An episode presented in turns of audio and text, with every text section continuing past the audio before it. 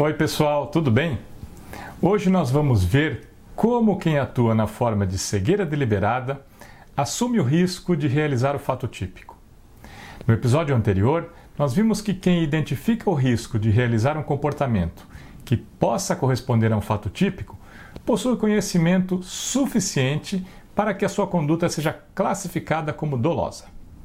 Ou seja, que o elemento cognitivo do dolo é o risco da realização do fato típico.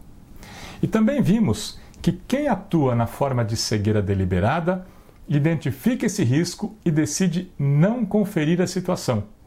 Ele ignora propositalmente o perigo. Mas como é que alguém que atua nessas circunstâncias assume o risco de realizar o fato típico? Para entender isso, vamos dividir a conduta em duas partes. A primeira parte é a situação em que o sujeito identifica o risco e o ignora. Ele percebe que pode praticar o fato típico, devido às circunstâncias que ele conhece, e deliberadamente deixa de conferir a situação para não ter certeza de que a sua conduta corresponderá a um fato típico. Mas vejam que nessa primeira parte, ele ainda não realizou nenhuma conduta típica. Essa fase é só um contexto anterior ao fato típico em que o sujeito toma consciência do risco. É algo feito antes do início da execução da conduta típica, e esse comportamento de identificar o risco e deliberadamente deixar de conferir a situação para não ter certeza não é um fato típico. Por isso, ninguém é responsabilizado pela conduta que corresponde à cegueira deliberada em si. A cegueira deliberada é um comportamento anterior à prática do fato típico. E ninguém é punido por isso. O fato penalmente relevante é o praticado depois.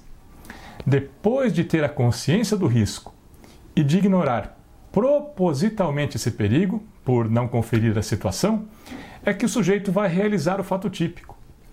E esse fato típico é realizado de forma intencional. O sujeito quer praticar a conduta. Vamos voltar ao exemplo do Roxin. A conduta do homem que deixou de conferir a idade da menina, apesar de ter desconfiado que ela pudesse ser menor de 14 anos, não é um fato típico. Mas é exatamente esse comportamento que corresponde à cegueira deliberada. O fato típico é realizado depois. O fato típico é a prática da relação sexual. E essa relação sexual é intencional, proposital o sujeito faz isso de forma consciente e com a vontade e finalidade de praticar o ato sexual. Essa é a conduta típica e não a anterior. A conduta anterior é só a forma como o sujeito adquire o conhecimento do risco. É como se preenche o conteúdo cognitivo do dolo.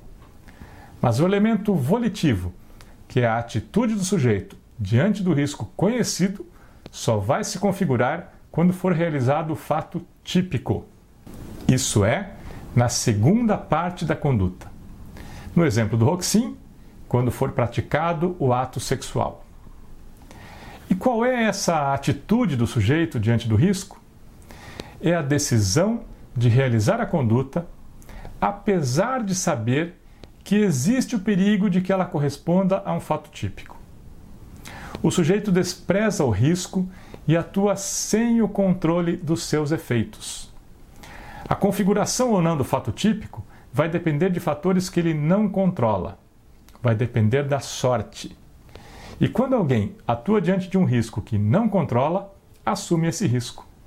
O sujeito assume o risco de praticar um estupro de vulnerável ao identificar a possibilidade de que a menina possa ter uma idade inferior a 14 anos e ignorar essa circunstância esse perigo, deixando de confirmar a idade dela de forma proposital e, apesar disso, praticar o ato sexual sabendo que ela pode ter menos de 14 anos. Ele realiza o fato típico, que é a prática da relação sexual, sem o controle do risco de estar se relacionando com alguém que não tem idade suficiente para isso. A conduta típica, que é a prática sexual, é realizada de forma consciente e intencional mas a eventual configuração do fato típico decorrente da idade da menina, é um aspecto aleatório para o sujeito. Ele conta com a sorte e, dessa forma, assume o risco de que o seu comportamento possa configurar um fato típico. Então, o elemento volitivo do dolo somente se configura na segunda parte da conduta, que é quando o sujeito efetivamente realiza o fato típico. Bem, pessoal, como nós vimos, a cegueira deliberada é só uma forma de comportamento. E esse comportamento é realizado antes da prática da conduta típica. A cegueira deliberada é um modo de configuração do elemento cognitivo do dolo. Uma forma de o sujeito tomar consciência do risco. Depois de ele estar ciente desse risco, é que ele vai realizar a conduta típica. Nessa conduta típica, ele atua sem o controle do risco e por isso ele assume esse risco. Esse é o elemento volitivo da conduta posterior.